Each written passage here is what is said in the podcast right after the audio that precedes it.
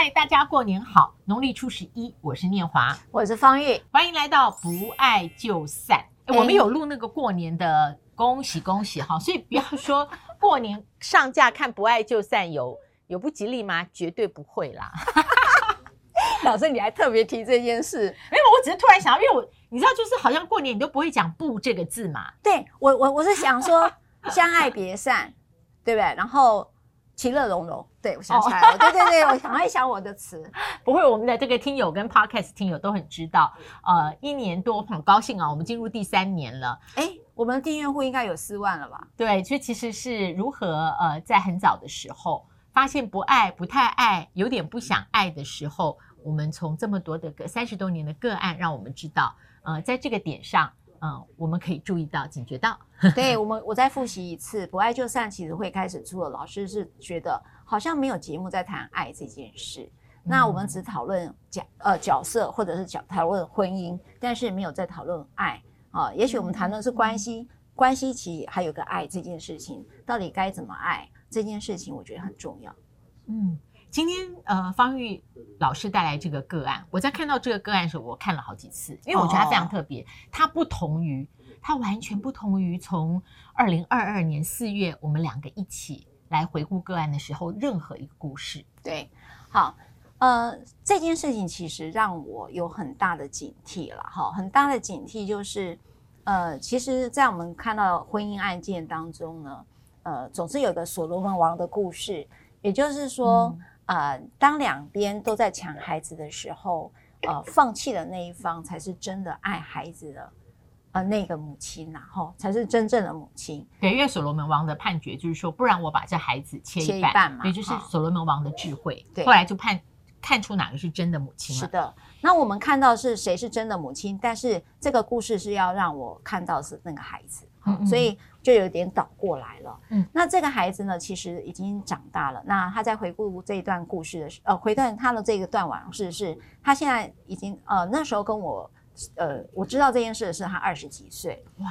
二十几岁。OK，那他生呃，我记得他兼了好几个工作，很辛苦哈。那么他就聊起了他自己的生命故事。那他就跟我说。呃，他其实，在很小的时候，他父母离婚。那离婚的原因是，嗯、呃，他爸爸打妈妈，而且是非常严重的那种殴打、家暴，哈，非常非常严重。那他曾经目睹这一切，所以呃，他印象非常深刻。可是呢，后来他妈妈离婚了，好，决定离开这样的一个有家暴的一个婚姻，然后把他留给爸爸跟阿妈，哈。那阿嬷跟爸爸只要举凡在过年哈，尤其这种聚会的时候，尤其是过年，特别会跟他提，你妈妈就是怎么样的一个女人，就跟亲朋好友啊，有人就是来走春嘛哈，就会讲说你妈妈就是一个很很糟糕一个抛夫弃子的人啦哈。意思就是说他呃有一个印象是，他们都跟他说你妈妈就是不要你，是这个意思，不要他，好就是抛夫弃子嘛。所以他有时候每次我记得他还跟我讲，他说他过年的时候最痛苦就是听了。这些呃叔叔婆婆阿姨之类都在骂我母亲，所以他都不喜欢跟他们一起吃那种什么年夜饭啦，或者是家庭聚会啊。他说，因为他深刻的记得妈妈是被打的，呃，他是弱势的那一方哈，所以即便家里再怎么跟他洗脑说妈妈是一个糟糕的人，他都坚信了这件事。尤其他妈妈要离开的时候，也特地跟他讲，他说妈妈不是不要你哈，妈妈是啊。争不起，也就是说，嗯、爸爸不愿意让你跟着我了哈。嗯嗯、好，那这段故事也就升值他他的心，一直到他很大很大之后，呃，大大概好像国高中了，十六岁，十六岁的时候是国中还是高中？呃，刚刚上高中哦，刚刚上高中，嗯、他爸爸就因为呃，反正一场意外而去世了哈、嗯。那那个案子在台北呃，在北部的法院嘛哈。然后呢？呃，去世之后哈，我刚才讲那个是透过他妈妈是透过离婚调解而成立的一个呃过程哈。嗯嗯好，他爸爸他在收收拾他爸的遗物的时候，发现了一卷录音带哈，就是呃一个录音啦，好，不是那那个不叫录音带，一、嗯、一卷录音，因为他爸爸偷偷的录下了这个那天开庭调解的时候的状态哈，然后也看到了一张切结书，也就是妈妈放弃监护权。那那个录音呢，也提到妈妈说我：“我我不要小孩，哈，监护权就归你，哈，我只要离婚就好。”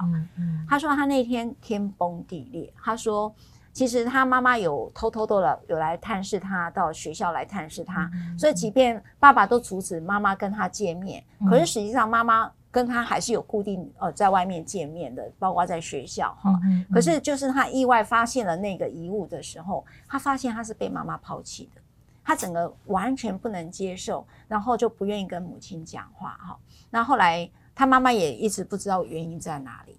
所以当他来找你的时候，呃，他依旧是延续着十六岁那天看到妈妈亲笔切结书的那个情绪跟情感。是是，是，他还是哎呀，然后所以他就一直呃自力更生。他说他从呃十六岁知道这件事。总而言之呢，他觉得他是一个没有家的孩子，没有爸爸、没有妈妈的一个孩子，所以他就身兼了非常多的工作啦。嗯，我在想哦，放弃监护权，因为这个五个字里面有放弃，嗯，所以放弃它含有字面含有很很强的主观意愿，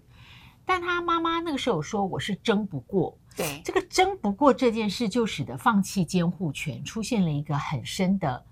痛苦的无奈。嗯，好，这是一点。然后还有一个就是说，这当然要请教方玉律师。争不过这里面，当我们法判监护权的时候，经济能力是不是通常是法官法判的第一个考量吗？如果经济能力是虽然会有，但是呢，呃，除非你是到完全没有亲职能力，譬如说我曾经有个个案，他就是变无家者，他就很爱孩子啊。然后法官说，赖律师，他就是一个无家者，我如何把孩子监护权判给你？就是说，她已经是一个四处流浪的一个女性了，但是孩子感情很好，还是想要跟着妈妈。可是法官就跟我讲一句，她、oh, okay, okay. 没有任何经济能力到足以自己哈都有自理的能力了，你如何会有监护权？Oh. 好，所以我回到这个在家暴里面，呃，希望离开这个婚姻的孩子的妈妈哈，就她可能原来没有工作，没有收入，她出去可能要租个房子都有困难，也许她也没有娘家，这个时候可以靠。对。这个啊，我我这是我的推想，所以推想里面，在这个时候，爱里面的这个放弃，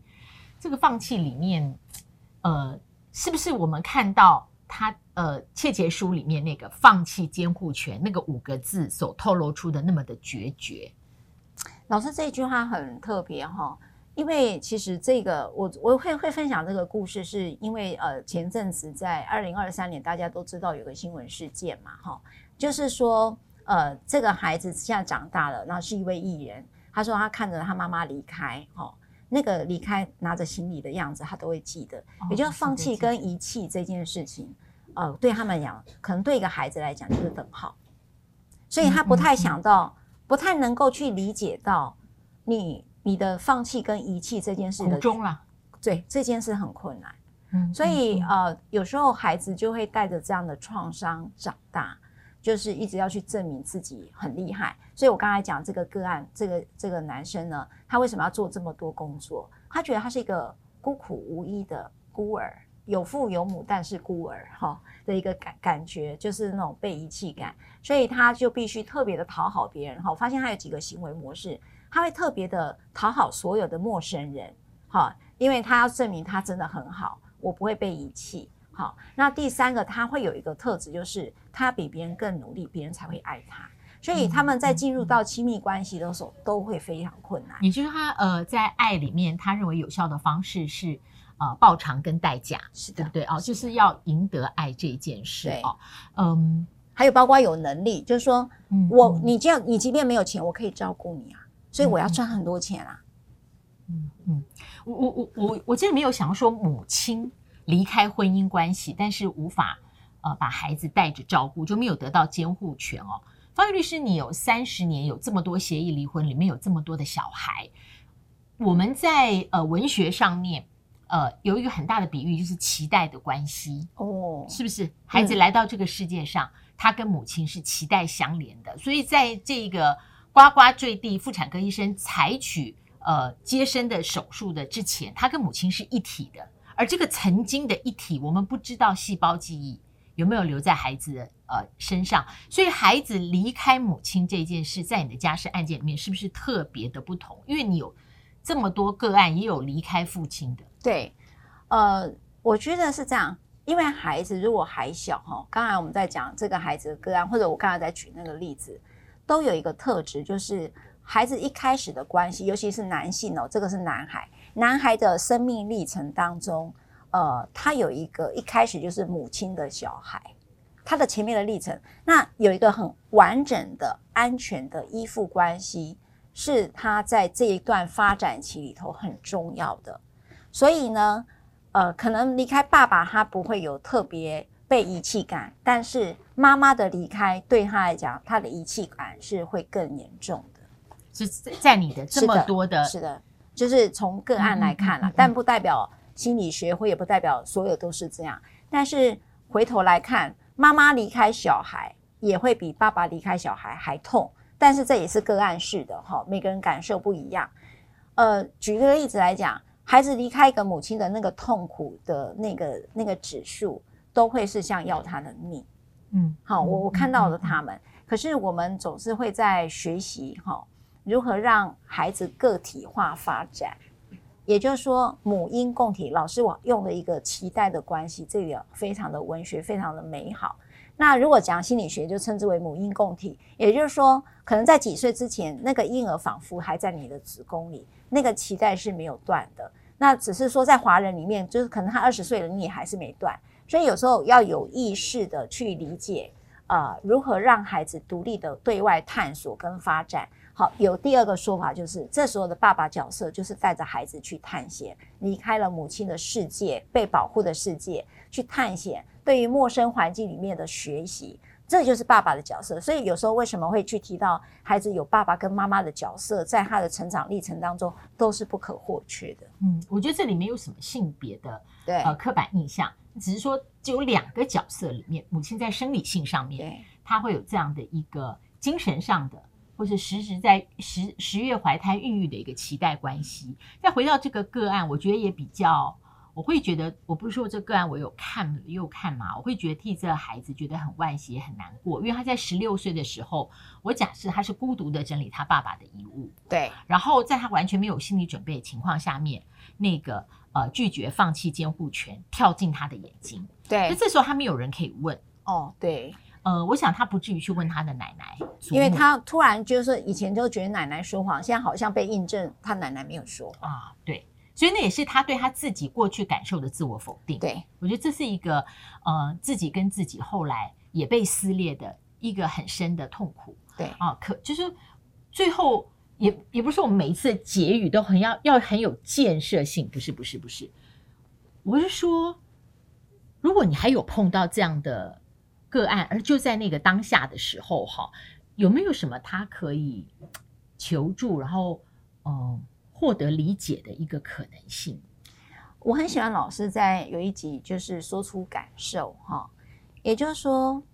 孩子不太能够理解你现在遇到的困境哈，所以长呃爸爸或妈妈常常讲哦，以后你长大就会知道哈。我想你们常常会听到的这一句话，可是长大的过程当中，他能够知道的呃是多少，跟能够接受的是多少哈。嗯跟这跟收出养的知道自己是被收出养议题有点类似，好，都都有点类似，所以让孩子知道多少这一件事情，以及说出你的感受，这两个课题都必须要回到孩子现在的成长的环境，好，跟他现在的处境，以及也包括了孩子现在的年纪，